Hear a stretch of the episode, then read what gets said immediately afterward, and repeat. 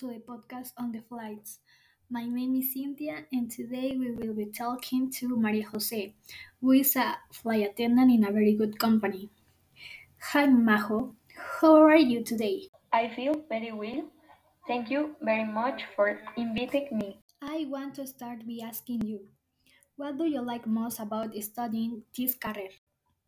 Well, when I studied at the aviation school, what I liked the most were the practices without it, whether it was to evacuate the plane or any health practice.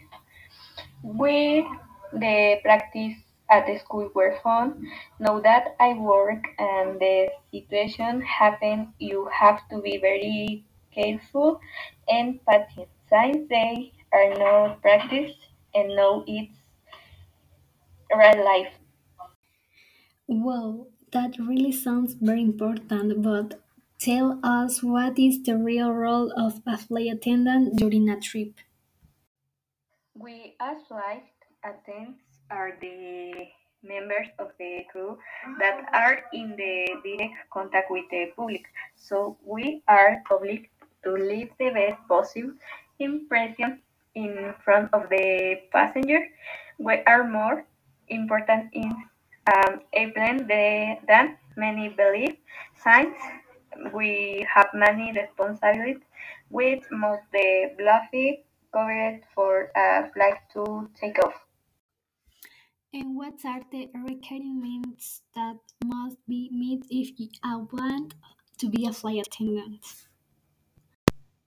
Each company asks for different requirements, but in general, you must be of legal age and you must have completed high school.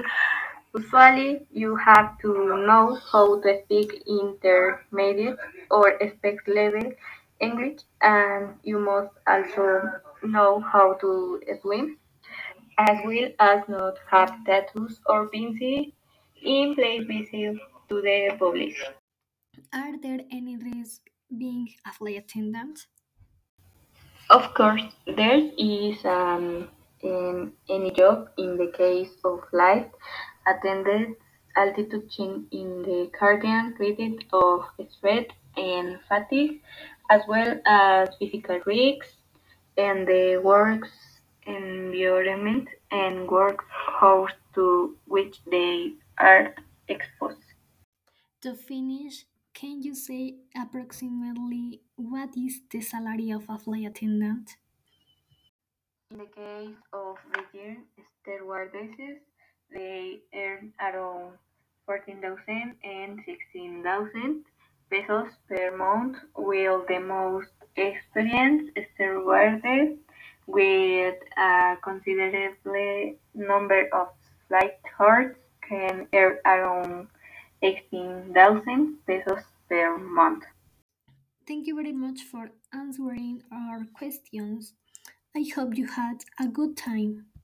Of course, yes, many for having space for me. See you soon.